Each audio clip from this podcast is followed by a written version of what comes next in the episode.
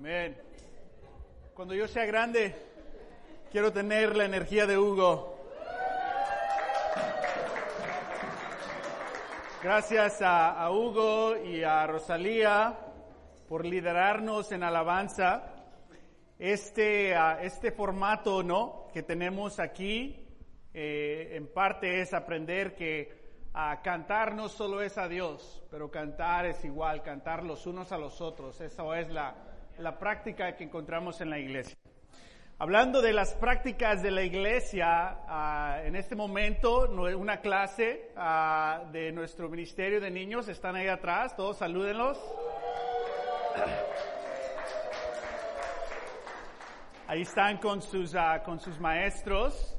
parte de la clase que ellos tienen hoy es ver a las diferentes responsabilidades y prácticas en un servicio del domingo. Entonces va, han recorrido a todas las cosas de la iglesia, lo, lo sugieres y ahorita están aprendiendo, ¿no? De que aquí ocurre el sermón y la, la comunión y, cosas aquí. Entonces ahí están uh, la, la clase aprendiendo. So, guys, this is uh, where we uh, have our lesson, our sermon. And so here we also sing songs and the way that you see the seats is because we see, we, we sing to God, but we also sing to, to one another. Uh, and so we can't wait till you join us uh, during those services. Um, okay? Uh, amén. Eh, también tenemos aquí con nosotros a Baby Lonzo. Uh,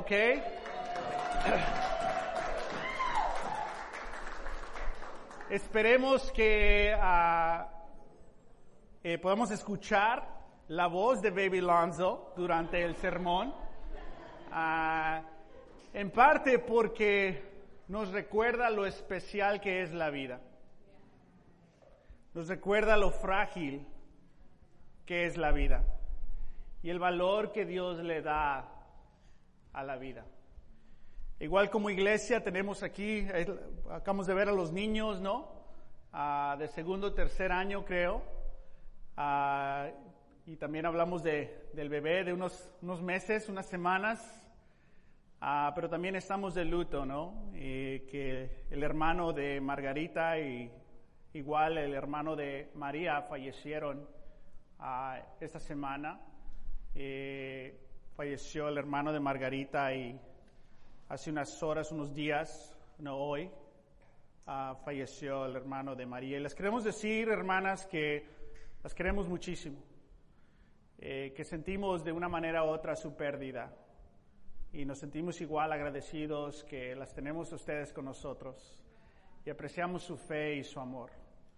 Eh, quiero tomar un momento para orar, para darle honra ¿no? a las vidas de sus hermanos, para orar por la familia otra vez, pero también para que nosotros reflejemos en lo especial que es la vida. Ah, y son momentos así, ¿no? Que podemos reflexionar cómo estoy viviendo mis días en qué estoy invirtiendo mis días, en qué quiero invertir mis últimos días. ¿Qué decisiones quiero tomar de ahora en adelante, conscientes de que nuestra vida tiene un fin en, este, en esta etapa? Vamos a orar. Señor, venimos ante ti y queremos reflexionar. Queremos reflexionar, Padre, con el sentimiento de pérdida que aún se siente a este lado de tu reino. Pero también, Padre, queremos reflexionar en las promesas que tenemos del otro lado.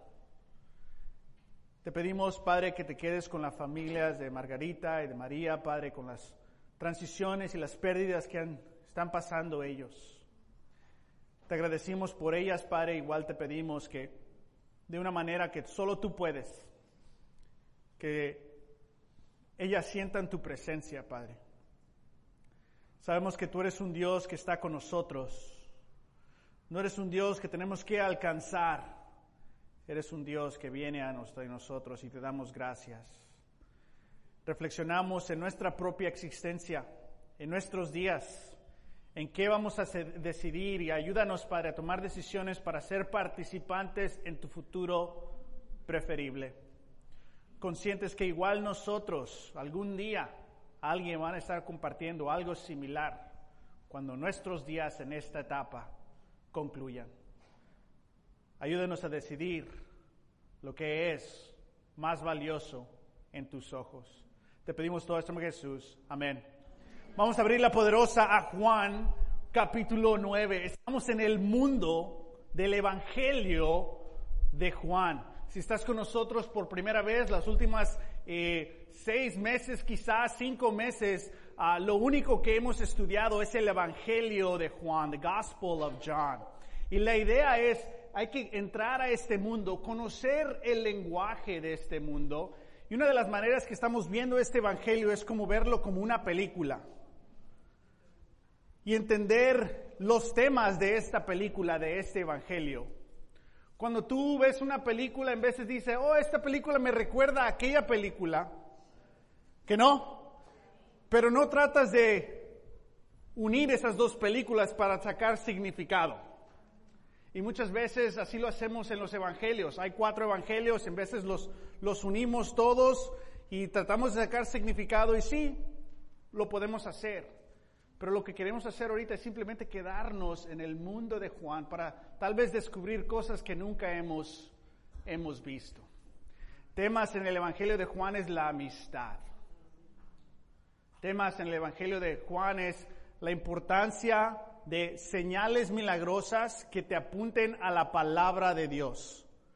No señales milagrosas que te apunten para buscar lo que tú quieres. No, señales milagrosas que te apunten a la palabra, a la palabra de Dios.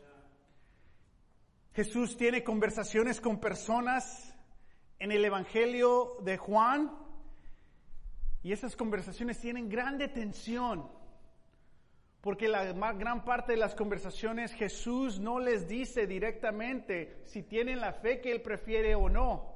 Y nosotros como audiencia nos quedamos un poco como, entonces, ¿tienen fe o no? Y parte de esa tensión es para que nosotros podamos leer el Evangelio de Juan y que sientas tú esa tensión entre tú y Dios. ¿Tengo la fe que Jesús prefiere? Sí, sí o no. Y de esta manera entramos a este mundo del Evangelio de Juan. Y vamos a comenzar a aterrizar estas transiciones del Evangelio de Juan. Pero bueno, vamos a continuar aquí. Están en, en Juan capítulo 9. Vamos a leer quizás del versículo 1 al 41, si nos da tiempo. El tema de hoy es ver es creer. Ver es creer. Todos hemos dicho de una manera u otra, ¿no? Si no lo veo, no lo creo. ¿Sabes quién ya cambió? ¿Sabes quién ya no hace? Y tú dices, ¡ah! Si no lo veo, no lo creo. ¿Por qué? Porque el testimonio de lo que tú ves es tan importante para tú creer si algo es verdad o no. Y aquí vemos esta tensión, este juego de palabras, este simbolismo, este intercambio en lo que es ver. Lo que es ser ciego espiritualmente y lo que es ver espiritualmente. Gracias, Lonzo. Buen discípulo. Entonces, vamos a ver esta, esta tensión. Capítulo 9, versículo 1 al 2 nos introduce a lo que pasó, lo que está pasando aquí. Dice, a su paso, Jesús vio a un hombre que era, ¿qué? Ciego de nacimiento. Y sus discípulos le preguntaron, rabí, oh maestro, para que este hombre haya nacido ciego, fíjate la pregunta, ¿quién pecó? ¿Él o sus padres? Jesús está entrando a una estructura de creencia donde si alguien está sufriendo es porque esa persona ha pecado. Y en esta comunidad lo que creen es de que si está sufriendo es parte del castigo que Dios tiene para ti. Entonces, aquí viene Jesús. Ahora, en el Evangelio de Juan, del capítulo 6 hasta el 9, no aparecen los discípulos. Aparecen los discípulos por primera vez desde el capítulo 6. Y aparecen con esta pregunta, ¿no? Van a su paso, van y ven a esta persona, que toda la comunidad ya conocía a esta persona, o oh, este es el, este es el ciego. Él no ve. Todos vemos, todos somos normales, él no. Él es ciego. Si fuera una comunidad latina le decían, es el cieguito. Entonces hay una estructura de creencia. Él pecó o su familia pecó. Y él tiene limitaciones porque es un castigo de Dios. Nosotros no tenemos complicaciones porque somos justos ante Dios. Los mismos discípulos de Jesús creían este sistema de creencia. Entonces, ¿qué hace Jesús? Resalta estas creencias. Y le preguntan, Rabí, ¿quién pecó? ¿Sus papás o él? Es decir, ellos ya tienen una creencia sólida. No hay espacio para creer algo más.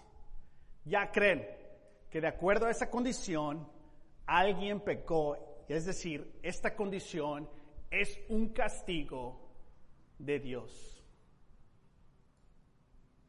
Nuestra comunidad latina, hispana, no sé cómo nos digan ya, de habla español, tiene un sistema de creencia muy similar Asociamos el sufrimiento con el castigo de Dios. Hay un pecado cultural en nuestra gente. Cuando algo malo ocurre, hay una tendencia de encontrar a una persona que sea culpable.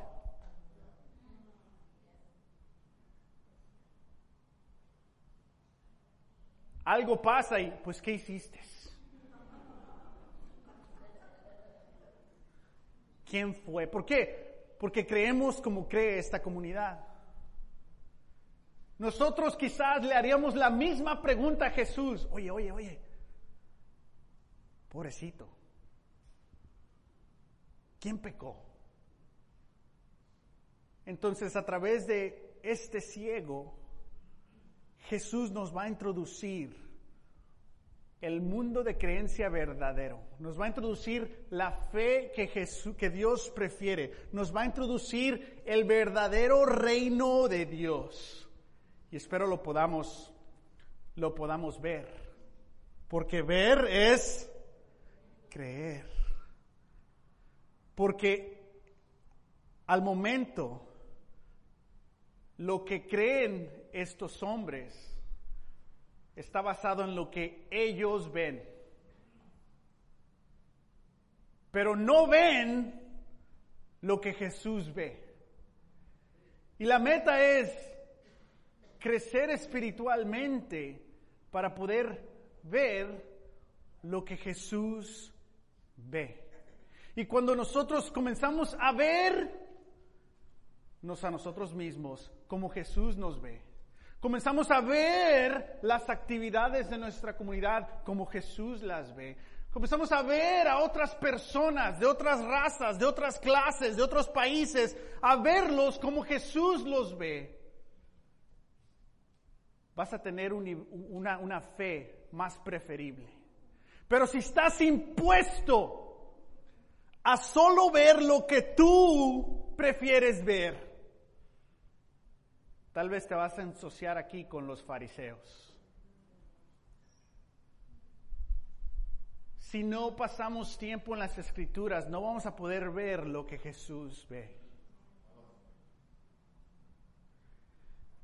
Entonces, continuamos. Y lo que vamos a ver aquí son siete escenas en Juan 9, 1 al 41. No vamos a pasar mucho tiempo en las siete escenas, nomás en varias, pero vamos a tratar de leer las siete. ¿Listos? Porque queremos ver para creer. ¿Ok? Entonces aquí vemos la sanación del ciego y continuamos hasta que Jesús ah, responde a los fariseos. Entonces ver es creer. Vamos a ver de la primera, la sanación del ciego. Vamos al versículo 3. Jesús les responde aquí. Ni él pecó, ni sus padres, respondió Jesús. Es decir, inmediatamente les dice Jesús, toda tu manera de ver el mundo está equivocada.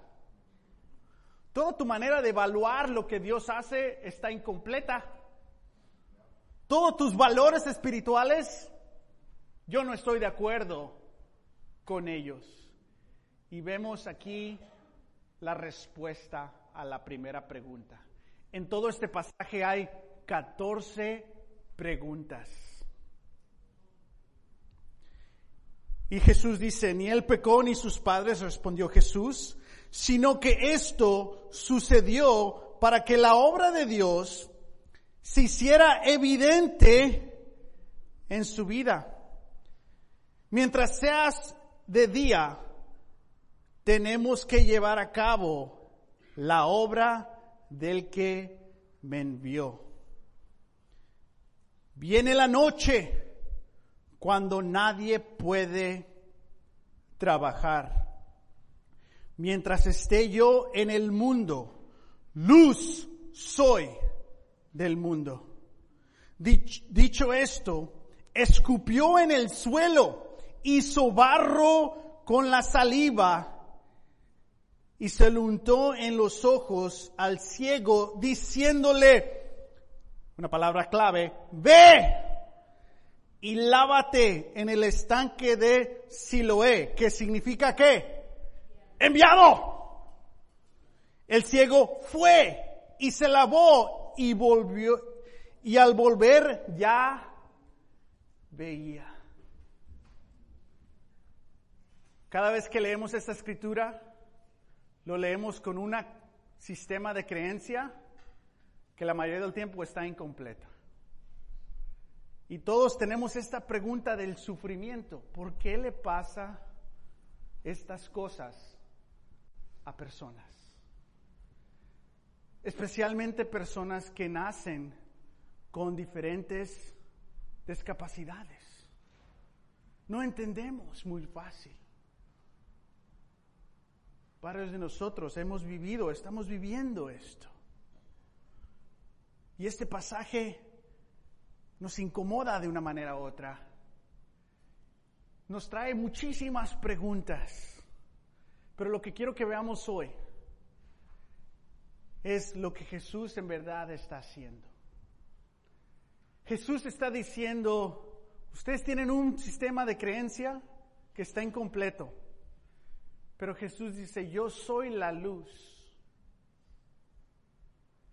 Y yo estoy trabajando y los invito a que trabajen conmigo porque va a llegar un día donde se acaba el trabajo. Llega la noche y ya estuvo. Pero mientras sea de día, estamos trabajando para qué?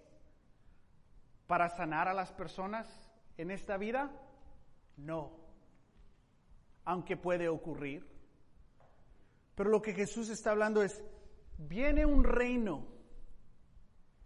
El reino de Dios viene la completa eh, profecías, ¿no? Todo, todo el reino completo donde todo se va a renovar, donde todo se va a remitir, ahí viene. Y yo he sido enviado, dice Jesús, para que ustedes vean de que todo lo que yo digo es verdad, de que este reino que se aproxima es verdadero. Y aquí está la señal. Y simbólicamente Jesús escupe en el barro. ¿Y a qué nos recuerda? En Génesis 2.7, y Dios el Señor formó al hombre del polvo de la tierra y le sopló en su nariz a hálito de vida y el hombre se convirtió en un ser viviente. Solo Dios puede crear vida. ¿Y qué está haciendo Jesús? Este es un eco diciendo lo que hice en Génesis. Lo voy a hacer otra vez. Nadie pecó, pero ustedes van a ver lo que es el reino de Dios en este momento. Y el milagro a este ciego es evidencia de que el reino que se aproxima es verdadero. De que toda persona que nace con estas situaciones complicadas en su ser, en su cuerpo, en su vida. Va a llegar el día. Se aproxima este reino donde igual ellos van a ser totalmente redimidos y restablecidos. Y los vamos a conocer en su forma completa. ¿Cómo? No sé. ¿Va a ocurrir? Sí. Claro que sí. Y Jesús no dice, ahora sí, vamos a sanar a todos los ciegos, solo dice, no, les voy a demostrar el poder y el trabajo de, de Dios. Espero que podamos ver eso, porque nosotros siempre buscamos lo inmediato. Y Jesús dice, sí, les voy a dar lo inmediato, pero solo para resaltarle lo que viene y lo que es eterno. Jesús y las obras de Jesús son un testimonio de que el reino que se aproxima es absolutamente verdadero.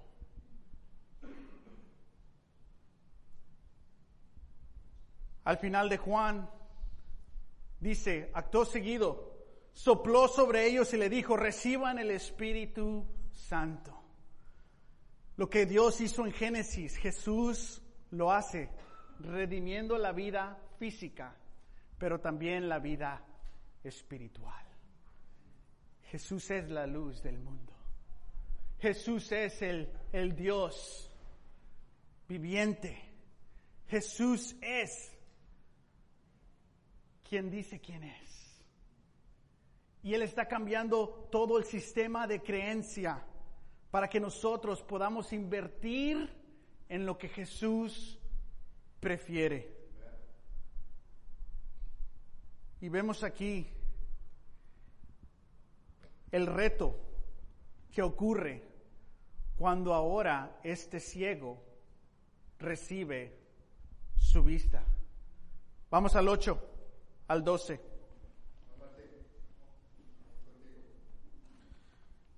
Dice, sus vecinos y los que habían visto pedir, pedir limosna decían, ¿no es este el que se sienta a mendigar?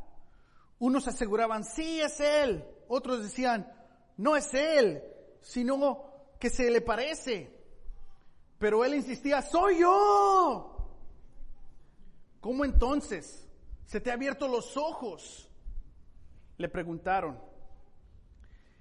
Ese hombre que se llama Jesús hizo un poco de barro, me lo untó en los ojos y me dijo, ve y lávate en Siloé. Así que fui, me lavé y entonces pude ver. ¿Y dónde está ese hombre? Le preguntaron. ¿Y qué dice él? No lo sé. Es importante recordar esa respuesta. Entonces viene ahora de lavarse y está entrando a la ciudad. Y, comienza a las afueras de la ciudad. Y esta historia va a concluir en el centro de la ciudad. Y todas estas personas ya lo conocían y es él o no es él y sí, soy yo. Pero también lo que la palabra nos está introduciendo es de que este milagro tiene muchos testigos. Y nos está introduciendo los testigos de este, de esta señal, de este milagro. Y ahora comienzan a, a cuestionar a este hombre. Y es un poco raro, ¿no? De que dice, pues, el que le dicen Jesús hizo esto, me puso esto, yo, yo lo hice y ahora veo. Y dice, ¿y dónde está? Y dice, no sé. Porque muchas veces Dios ha hecho cosas por nosotros y no nos dimos cuenta que fue Dios. No vemos que fue Dios. ¿Qué ha hecho Dios por ti? Que aún no te das cuenta que Dios lo ha hecho por ti. ¿Qué piensas? ¿Cuántas cosas piensas que Dios ha hecho por ti? De las cuales la verdad ni estás consciente que Dios las hizo por ti. También vemos que cuando Dios nos sana o sana a este ciego, todos pensamos en este sistema de creencia que ya que seamos cristianos, todo va a ser más fácil. Y por algo se ríen. Porque este hombre tenía grandes limitaciones, pero su vida se hizo más complicada después de haber sanado que en su ceguez. Pero tal vez tú tienes un sistema de creencia de que si es difícil es un castigo. O si es difícil no está funcionando, porque yo vine aquí a ser más feliz. Y no sé qué hacer cuando me sienta feliz. Ahora a lo mejor ya no necesito a Dios. Porque nuestro sistema de creencia, tal vez Dios es simplemente a band-aid, un curita, cuando te lastimes. Úntatelo, un poquito de Jesús. Y en veces no sabemos darle gloria a Dios, tener una relación con Dios cuando todo va bien. Cuando todo va mal, somos unos fieles, feroces, ¿no? Consejo, ayuda, apoyo, todo va bien y en veces nos perdemos. Bueno, ahí nos vemos cuando te vaya mal. En veces tenemos ese sistema, ¿no? Todo lo que he descrito me incluyo. Pero vemos como Jesús nos dice, no, no, así no es. Mi reino no es como este sistema. ¿Qué sería de nuestra fe si dejamos este sistema y comenzamos a ver el mundo con los principios del verdadero reino de Dios? Es lo que está apuntando estas escenas, que veamos que podemos participar en el verdadero reino de Dios. Pero concluye el hombre diciendo, no sé. Y muchas veces nos sentimos así, ¿no? Pues Dios me ayudó y ahora ¿dónde está? ¿Qué hace Jesús? Está trabajando. Y este trabajo incluye, pasa por este ciego, le preguntan, déjalo sano y y ahí deja a este hombre que ve por primera vez y no le agarra la mano y le dice, ok, te voy a enseñar todo ahorita. Lo deja. Porque en esas tensiones, este hombre va a participar en la vida de Dios.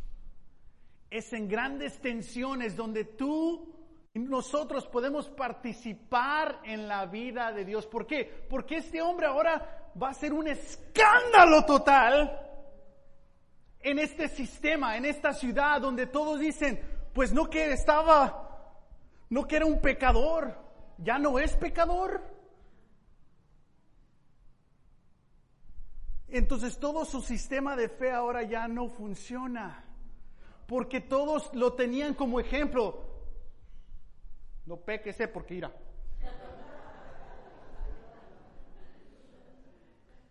¿Que no? Tal vez te recuerda con lo que dices, abuelitas, cuidado. Si haces la cara así, se te va a quedar así. Si te portas mal, te va a robar, ¿sabe quién? O sea, ¿qué pasó? Nos criaron con mentiras y, y castigos, ¿no? Pero en vez es parte de nuestro sistema de pensar y alguien me talló el carro, es que porque no tuve tiempo con Dios, me estás castigando, Señor. O sea, ¿qué pasó? Superstición, no verdadera fe. Tampoco eres tan importante para que ahí te va un talloncito para que aprendas. O sea, Dios creo que está haciendo algo más grande, ¿no?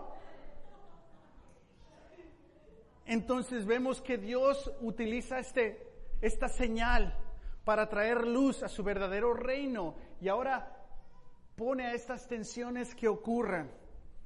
Y ahora a las afueras de la ciudad, ¿quién eres? Si eres, no, no, no, pero entre más entra la ciudad, más complicado se pone la cosa. Vamos a la próxima escena. 13 al 17. Llevaron ante los fariseos al que había sido ciego. Ahora sí, lo trajeron en medio de la ciudad a los líderes religiosos. Era sábado, más complicado porque hay una tensión ahí que no podías hacer cosas en el sábado, según. Cuando Jesús hizo el barro, ¿crees que lo hizo a propósito Jesús en el sábado? Me imagino que sí. Y dice, y le abrió los ojos al ciego, versículo 15. Por eso los fariseos, a su vez, le preguntaron cómo había recibido la vista. Me untó barro en los ojos, me lavé y ahora veo, respondió. Algunos de los fariseos comentaban, ese hombre no viene de parte de Dios, porque no respeta el sábado. Otros objetaban, ¿Cómo puede un pecador hacer semejantes señales? Y había desacuerdo entre ellos. Y ahora Jesús dice, bueno, perdón, y ahora ah, ya me perdí. Gracias. Por eso interrogaron de nuevo al ciego. ¿Y qué opinas tú de él? Fue a ti a quien te abrió los ojos. Dice el que era ciego, yo digo que es profeta, contestó. Pero los judíos no creían que el hombre hubiera sido ciego y que ahora viera. Y hasta llamaron a sus padres. Jesús lo salva y ahí lo deja. Y a las afueras de la tensión hay complicaciones, ¿no? Afueras de la ciudad pero ahora lo traen al centro de la ciudad, ahora lo traen al centro del sistema de creencia. Y ahora pone la obra de Dios con una gran tensión en el sistema de creencia. Y estos fariseos les, entre ellos empiezan a alegar, no, como, solo, solo Dios puede hacer esta señal, pero ese hombre no es de la señal porque lo hizo en sábado y, y tú qué piensas? Y este dice, pues yo pienso que es un profeta. ¿Qué había dicho antes? No sé. Pero entre más te acercas a la atención, más conoces a quién. Ah. El ciego comienza a ver espiritualmente quién es Dios. Físicamente ya ve, pero espiritualmente dice, no soy, no sé. Pero entre más ve los sistemas religiosos, pues el que me ayudó no es como ustedes. Tal vez el que me ayudó sí es un profeta. Hay tantas personas que ven sistemas religiosos y dicen, yo no creo. Porque cuando yo crecí, obviamente es, es triste esas, esas heridas, ¿no? Pero el verdadero Dios, si lo comparas con estos sistemas que te lastimaron y los sistemas llenos de hipocresía quizás, te debería animar más de que en verdad si hay un Dios viviente Y esa excusa pues no va a tener mucha validez cuando llegue este reino. Pero bueno, vemos esta tensión y ahora dice, pues yo pienso que es un profeta y empieza a ver un poquito. ¿Qué tal los fariseos? ¿Qué ven al momento? Ven la evidencia. Ven la evidencia de este milagro y concluyen, nadie puede hacer esto, solo alguien que esté con Dios. Pero no puedo aceptar que es Dios, porque yo creo que las reglas que tenemos para el sábado son muy importantes. Es decir, ¿creo en mis reglas o creo en esta evidencia? Entonces, ¿qué ven? Hay una opción. ¿Quién va a ser el ciego de verdad? Entonces, continuamos a la próxima escena porque cuando te va mal te le hablan a tu papá y a tu mamá y ahora sí estuvo. Versículo 18. Dice, versículo 19, le hablan a los papás y les preguntaron, ¿es este tu hijo? ¿El que dicen ustedes que nació ciego? ¿Cómo es que ahora puede ver? O sea, ya le respondieron, pero cuando buscas solo escuchar lo que quieres escuchar, pues le preguntas a otras personas la misma pregunta, aunque ya sabes la respuesta. Y los papás dicen, en el versículo 20, sabemos que este es nuestro hijo, contestaron los padres. Y sabemos también que nació ciego. ¡Pum! Ahí está. Lo que no sabemos es cómo ahora puede ver, ni quién le abrió los ojos. Pregúntenselo a él, que ya es mayor de edad y puede responder por sí mismo. Ahí está, mamás, una señal de Dios. Silencio de tensión para que lo apunten. Versículo 22. Sus padres contestaron, así por medio de los judíos, pues ya no estaba, ya estos habían ah, convenido que se expulsara de la sinagoga todo el que reconociera que Jesús era el Cristo. Entonces los padres ahora son parte de esta tensión. Y ahora los padres tienen que tener mucho cuidado. Responden, sí, ese es nuestro hijo. Sí, nació cieguito. Sí, ya ve. Pero yo no sé quién lo sanó. Porque ya sabían que el que cree en Cristo lo iban a expulsar de el sistema religioso. Hay muchas cosas que se pierden cuando decides seguir a Jesús. Pero muchas veces eso que pierdes al seguir Jesús, tú lo ves como de gran importancia y prefieres quedarte en ese sistema que vivir ciertas tensiones y complicaciones si sigues a Jesús. Porque lo que está haciendo Jesús tal vez no lo ves muy claro. Lo que sí ves claro es el beneficio de la sinagoga en tu vida. Entonces, ¿quién es el ciego? ¿Cómo está tu vista hoy? ¿Cómo está tu vista espiritualmente? ¿Qué estás viendo? ¿Eres como el ciego que se le sanó, que dice, pues no sé, pero pues me está ayudando estos estudios, pues tal vez es bueno. O eres como los padres, sí es verdadero, pero bueno, ya él, que él decida, o sea, a mí no me involucren en eso. O eres como los fariseos, no, si acepto eso estoy mal. Mejor no acepto porque yo debo estar bien. Todas estas tensiones en este capítulo las vivimos actualmente. ¿Que no? A todos nosotros colectivamente dicen, no, pues ese soy yo y pues las otras tres cosas es de aquí a un lado, pero este sí soy yo. Estamos que reflexionando, evaluando, ¿por qué? Porque eso es lo que nos trae el Evangelio de Juan. Una reflexión Y la atención que el Espíritu de Dios te está dando ahorita es una pregunta muy fácil. ¿Ves lo que yo veo? ¿O estás ciego? ¿Ves el futuro preferible de Dios? ¿O ves lo que mejor te convenga? Continuamos a la próxima escena. Bueno, antes de esta escena hay que tomar en cuenta esto.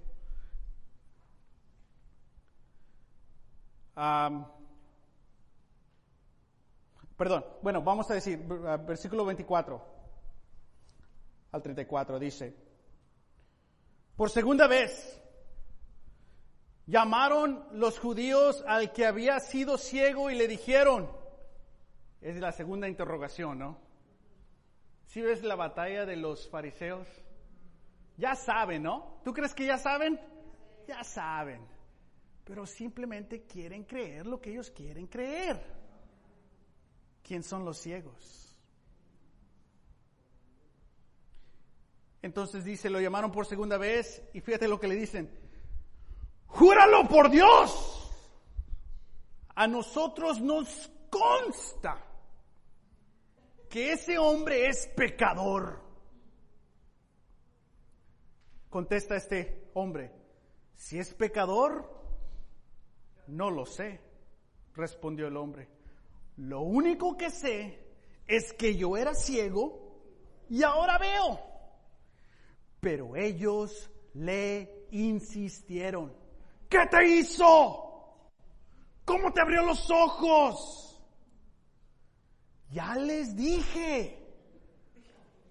Y no me hicieron caso. Porque quieren oírlo de nuevo. ¿Es que también ustedes quieren hacerse sus discípulos?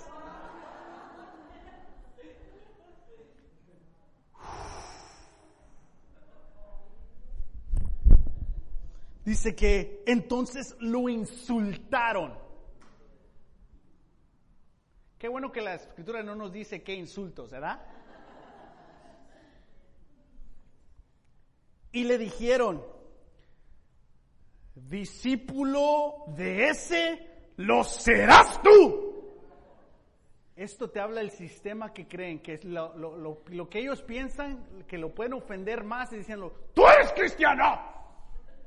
Qué raro, ¿no? Y dice, nosotros somos discípulos de Moisés.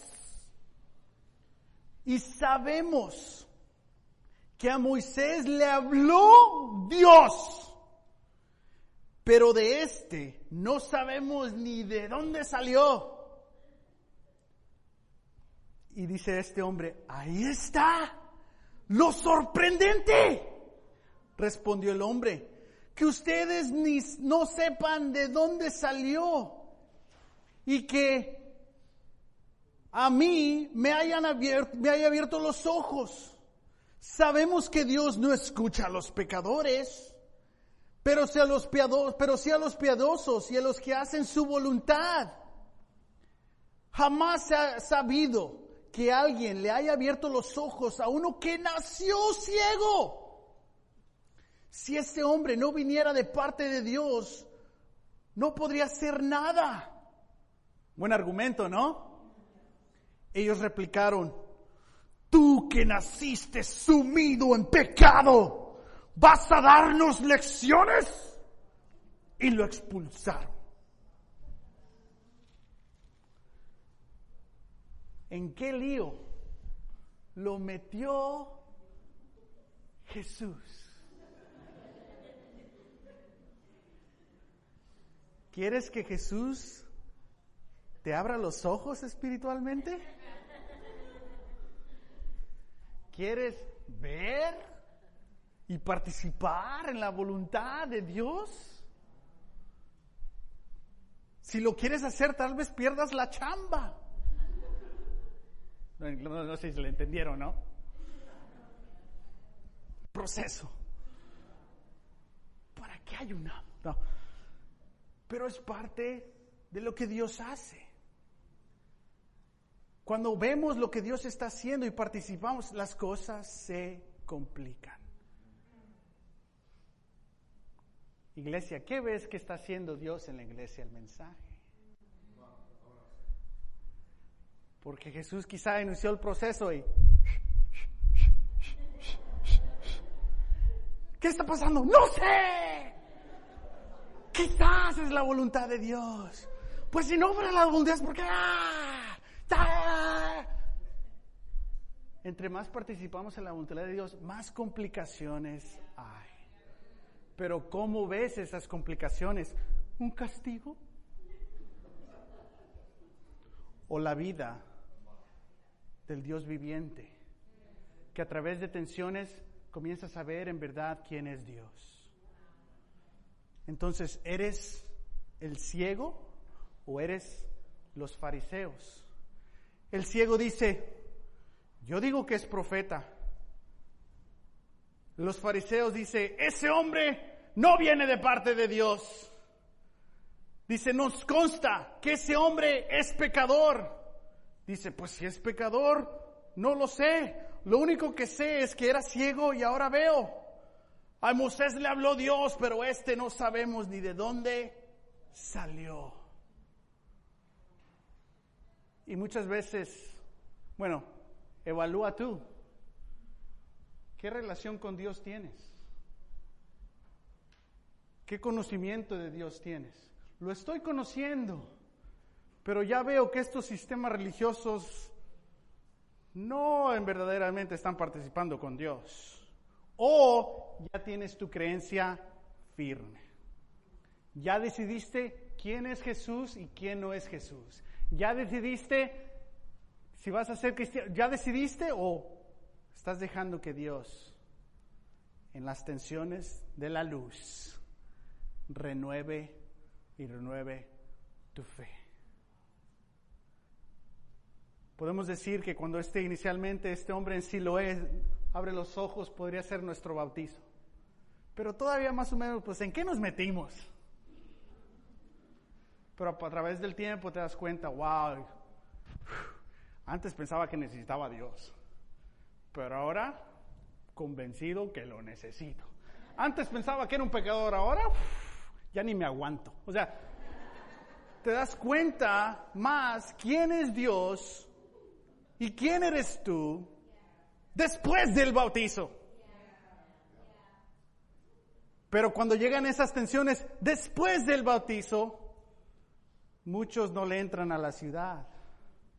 Muchos entran como los papás, ¿no? De pues no sé, dile a él, no sé, pues que alguien más lo haga, ¿verdad? Pues, tenemos que entrar en estas tensiones. Citan a Moisés, pero en el mundo de Juan, Jesús ya habló de Moisés. Dicen, Moisés habló directamente con Dios. Y unos capítulos antes, fíjate lo que dice Jesús sobre Moisés. Pero no piensen que yo voy a acusarlos delante del Padre. Quien los va a acusar es Moisés. Es quien tiene puesta su esperanza. Si les creyeran a Moisés, me creerían a mí porque de mí escribió quién? Él. Nosotros conocemos a Moisés y Jesús acaba de decir unos capítulos antes, pues, Moisés ya estaba hablando de mí. Qué ciegos están estos religiosos.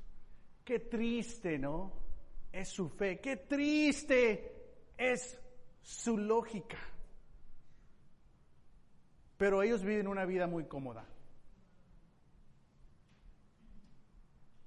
Y en veces queremos más la vida cómoda. Tristes pero cómodos. Perdidos pero honrados. O sea, no sé. En lugar de en la luz sufro más. En la luz hay más tensiones, pero me encanta. Me encanta, ¿por qué? Porque lo conozco más y más y más. Y en las tensiones Dios me utiliza para que otros vean quién en verdad es Él. ¿Quieres la comodidad y el estatus? o quieres la incomodidad y conocer y participar con el Dios viviente? Vamos a concluir dos escenas más, 35 al 39. Jesús se enteró, ah, ya se había ido, ahí viene, ahí viene Jesús, dice, Jesús se enteró de que había expulsado a aquel hombre y al encontrarlo le preguntó, Jesús no lo va a buscar hasta que lo expulsan.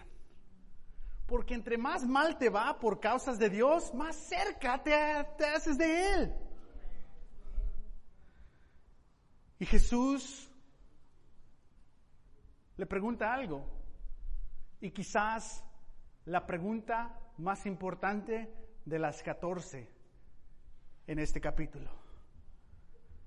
Directamente lo primero que dice Jesús dice, ¿crees en el Hijo del Hombre? ¿Quién es, Señor? Dímelo para que crea en Él. Jesús contesta, pues ya lo has que... Porque este hombre por primera vez ha visto las imágenes humanas. ¿Que no? Por primer, nació ciego, por primera vez dice, oh, así son las narices, ¿verdad? Oh, era qué buen peinado, ¿cómo ando yo?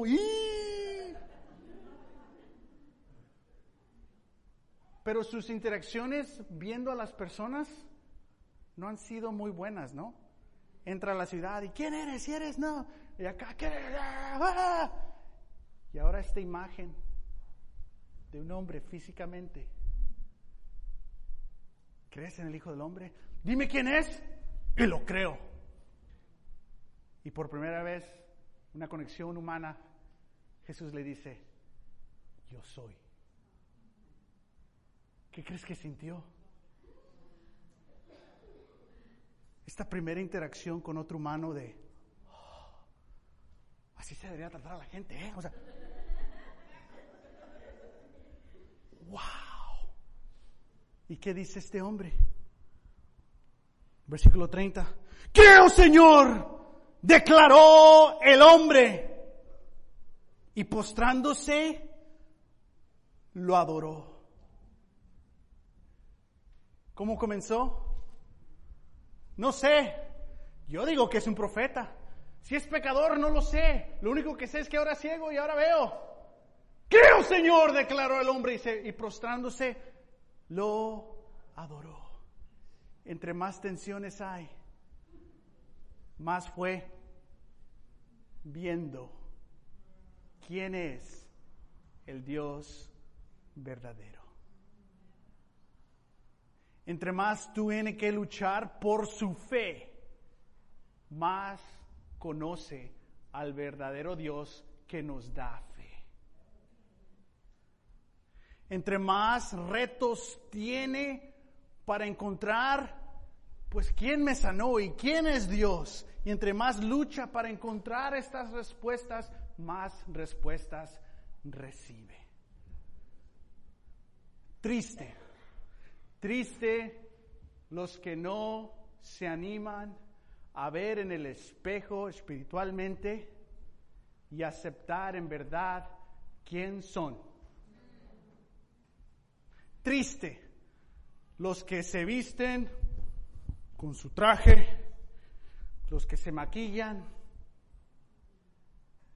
las que se maquillan, depende, pero no se dejan ver ante Dios en verdad quién son. Esos, nos dice Jesús aquí, son los ciegos. Los más vulnerables son los que ven. Los más transparentes son los que ven. Los que más luchan por su fe son los que ven. Los que más tienen que pelear por tener una fe verdadera, más conocen al Dios verdadero. Y la respuesta de este hombre, esta confesión, tú eres el Señor. Y ahora físicamente me imagino que se le fue, ¿no? No, no fue intencional. Ahora me voy a encar por, por tres minutos. No, me imagino que se cayó. ¡Oh! Y lo adoró, lloró, ¿qué hizo? No sé. Pero ahora dice, no solamente veo físicamente, ahora veo el reino de Dios. Ahora no solo hay tensiones, ahora participo en la vida del Dios viviente. Valen las penas esas tensiones, valen las penas esas complicaciones. ¿Por qué? Porque puedo ver espiritualmente. ¿Cómo está tu vista? ¿Cómo te ves a ti mismo? ¿Cómo ves a tus vecinos? ¿Cómo ves a tu iglesia? ¿Con qué ojos? ¿Con qué filtro? ¿Cómo ves lo que está pasando? Concluimos en el capítulo, versículo 20, 40. Déjalo encuentro. Oh, perdón, regresemos al 39. Dice, entonces Jesús le dijo, yo he venido a este mundo, ¿para qué? Para juzgarlo. Para que los ciegos vean. Y los que ven se queden ciegos. Hay dos tipos de personas en el mundo. Los que ven y los que están ciegos.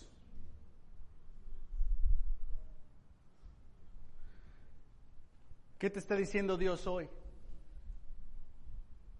Hija mía, estás ciega. Abre los ojos.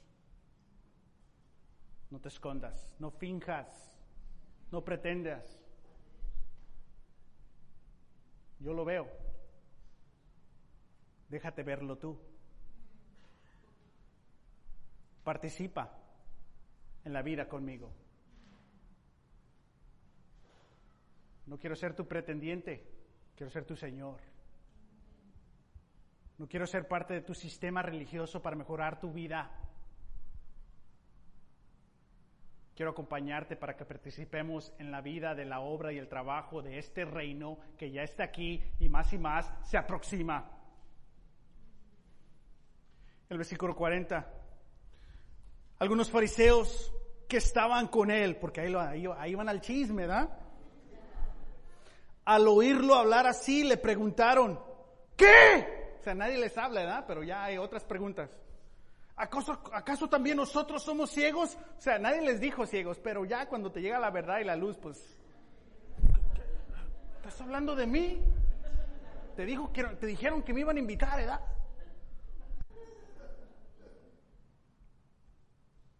Jesús les contestó, si fueran ciegos, no serían culpables de pecado. Pero como afirman que ven su pecado que permanece. Tú dices que, bueno, la verdad está entre mí y Dios. Ok. Ese no es el Dios de la Biblia. Pues yo vivo mi vida, ok. Si dices que no estás ciego, ok. Pero Jesús dice, pero tu pecado permanece. Pero el que dice, yo soy un ciego, o sea, no había pensado en él, o sea, ese ve. Y tal vez eh, comienzas con, pues no sé, pero es algo bueno, es un profeta. Mi vida está cambiando. ¡Ah! ¡Es el Señor! Pero no ocurre sin tensiones.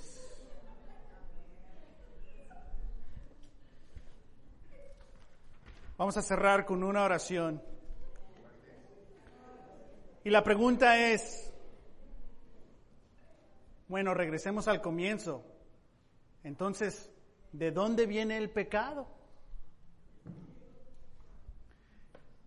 ¿De haber nacido con pecado, ¿Es por eso que somos ciegos? No. Nos hacemos ciegos, no cuando nacemos. Nos hacemos ciegos cuando rechazamos, negamos ver nuestra responsabilidad cuando la luz de Jesús pasa por nuestras vidas. Entonces este ciego es un modelo para nosotros de humildad, de obediencia. ¿Por qué? Porque este ciego desde el principio fue que enviado. Hasta donde se lavó se llama enviado. ¿Y qué hace Dios cuando nos abre los ojos? Nos envía. Iglesia, ¿qué ves que está haciendo el Espíritu Santo? Es una pregunta. Nos está enviando. Entonces no podemos decir, todos nacimos ciegos. No, no, no, la ceguez llega cuando negamos la verdad. Y todos en nuestras vidas vamos a ser confrontados por Dios y llamados a ver, a ver el amor que Él tiene por nosotros, a ver la compasión que Él tiene por nosotros, a ver cómo nos va a defender y decir, no, no, no, no, no, no, no lo acusen, va a malentenderme, déjalo salvo, déjala salvo para que en verdad me conozca. Entonces, no es que nacemos con ciertas inclinaciones y por eso no somos pecadores, no, el pecado, de nuevo, es cuando nos negamos creer en el verdadero Jesús, nos negamos participar en el verdadero reino de la luz. Y este reino, que en parte ya está aquí, pero un día va a estar aquí completamente.